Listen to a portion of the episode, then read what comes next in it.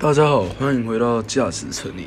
那在这一期的 podcast，我想来谈论到所谓汽车第二颗心脏——变速箱。那什么叫变速箱 i n i g i o transmission。变速箱是汽车一个一个不可或缺的部件。这个废话我就不多讲了。啊，通常它具备多个不同的扭矩、转速、转换比，因各种驾驶模式。像起步的时候，你需要低转速、高扭矩；那高速行驶的时候，你需要高转速、低扭矩。那我们来讲什么叫变速箱的种类。那市面上普遍的变速箱主要分成两大种，手排跟自排啦。啊，自排又可以细分成以下几种：自动变速箱、双离合变速箱跟无段变速箱。那我们先来讲。什么叫手动变速箱 （manual transmission）？手动变速箱顾名思义就是要用手来控制换挡的变速箱，很废话，对不对？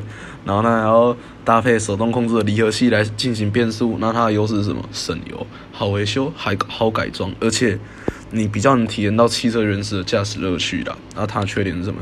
要开要开手排啦，比开自排难。而且你如果是经验不足的驾驶，你可能比较不懂怎么去掌握好那个离合器的使用方式。那变成说你的离合器三宝了，会很常换。那再来就是 自动变速箱 AT，它是顾名思义啊，就是你不用自己换挡的变速箱，也是最早出现自排变速箱啊。而换挡的部分将由电脑来控制离合器片跟变速箱。那它优势是什么？就是方便驾驶，适合新手。那缺点呢，就是它无法达到手动变速箱的即时动力输出，而且比较耗油，维修成本比手排的还要贵。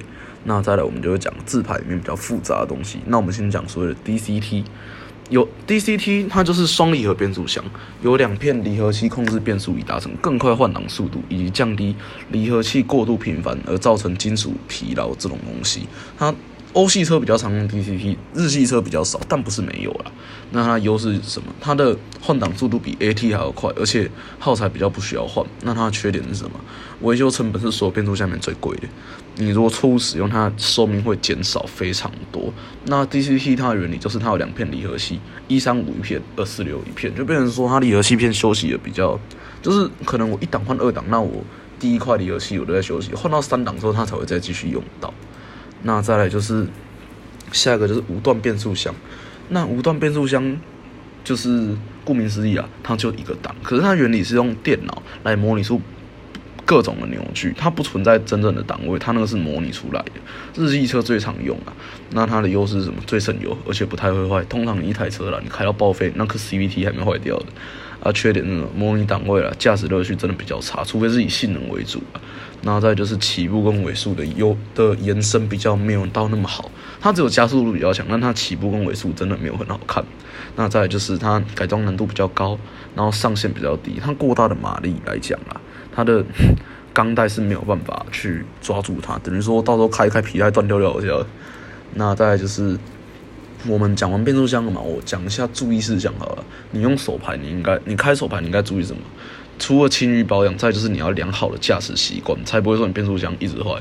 第一啦，加速前不应该升档，因为高速档位低扭力只会使车辆加速性能变差。你应该要使用低档位高转速。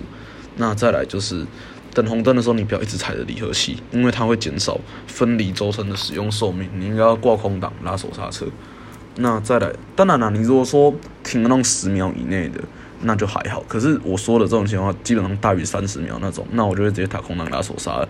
那再就是不要把排量杆当扶手使用，因为长时间来讲，手部的重量施压了会将损坏内部的零件，而且单手握方向盘比较没办法去应对紧急情况。不过讲句实在话，这样握真的很帅，但这是一个坏习惯，改掉。那再就是斜斜坡的话了。你不要尽量不要用离合器来控制车辆。我告诉你，开手排车开久了，有的很厉害哦，它还控制到说离合器踩着，油门踩着，手刹都不用拉啊，然后车子不会往前动，也不会熄火。可是其实第一啦，操作失误容易滑落，然后再来就是离合器片会死很快。那正确的做法应该是你要一档拉手刹，挂一档拉手刹，然后你要起步的时候就是油门慢慢补离合器，慢慢放，然后刹，然后手刹车给它放掉，这是比较正确的做法。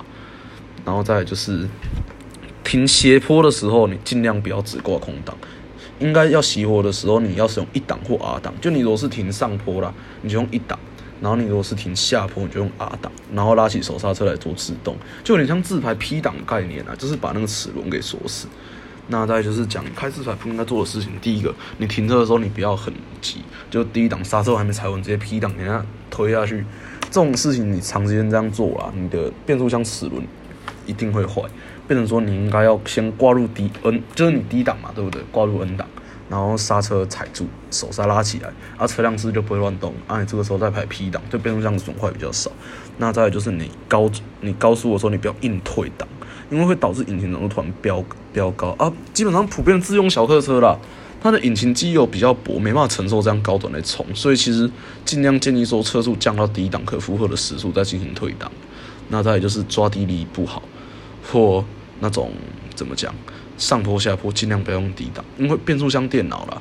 当然现在有的车很好会自动推，但我们讲是阳春点的车型，变速箱电脑对路面判断不够灵敏，会造成危险。变成说你下坡了，尽量低速档来保持车轮抓地力，因为这也是扯到一个怎么讲，我们正常减速这种刹车对不对？可是你刹车踩久了，你可能一个弯，你可能一个下坡，你走三十分钟，你都用低档在开，你刹车哇，等一下你刹车片就烧掉，等下刹不住了，所以要用。低速档来配合引擎刹车会是比较好的方式。那再就是空档滑行，你缺乏它的引擎制动力。而且我先提一下，这空档滑行在美国是违法的，因为第一啦，你长时间使用脚刹车会使刹车过热，降低性能。刚才也提过嘛，所以其实正确的做法应该是，你不要觉得这样会省，会比较省油，其实省不了多少了，钱没有那么重要，安全比较重要了。所以你应该要挂入低速档，然后再配合脚刹车跟引擎，就你可以配合你脚刹车跟引擎刹车来做减速。那再来最后一个最重要的，不要笑，很多三宝真的会这样，不可双脚控制油门及刹车。第一啦，紧急情况中你容易将油门来当刹车踩，你啊，第二你又不是拉力赛车手，你干嘛这样做，对不对？所以其实你应该就是用右右脚来做刹车跟油门，你放的位置不一样，你自己就是。我我们平常不是都是平的是刹车，然后斜的是油门嘛？当你脚平的时候，你刹车给它踩出去，就不会有踩车握的问题了。那最后我就给个我想做这个的原因吧，就是身为爱车的人士啦，第一次接触驾驶驾驶机车汽车的我啦，我都对驾驶这一块产生很浓厚的兴趣啊。然后我们讲工欲善其事，必先利其器。他想成为一个优秀的车手，自然要对汽车零件的知识不能少。啊，不过我也不是那种汽修科出来的，所以其实这些资料啦，我不敢说我真的有够专业，但是最起码要给你们做一个基础的认识还是有的，所以我其实也找了很多的资料啊，还有一些网上的知识来看，所以还希望说这篇的 podcast 你们会喜欢。那这一期的 podcast 就到这边，我们下期再见，谢谢大家。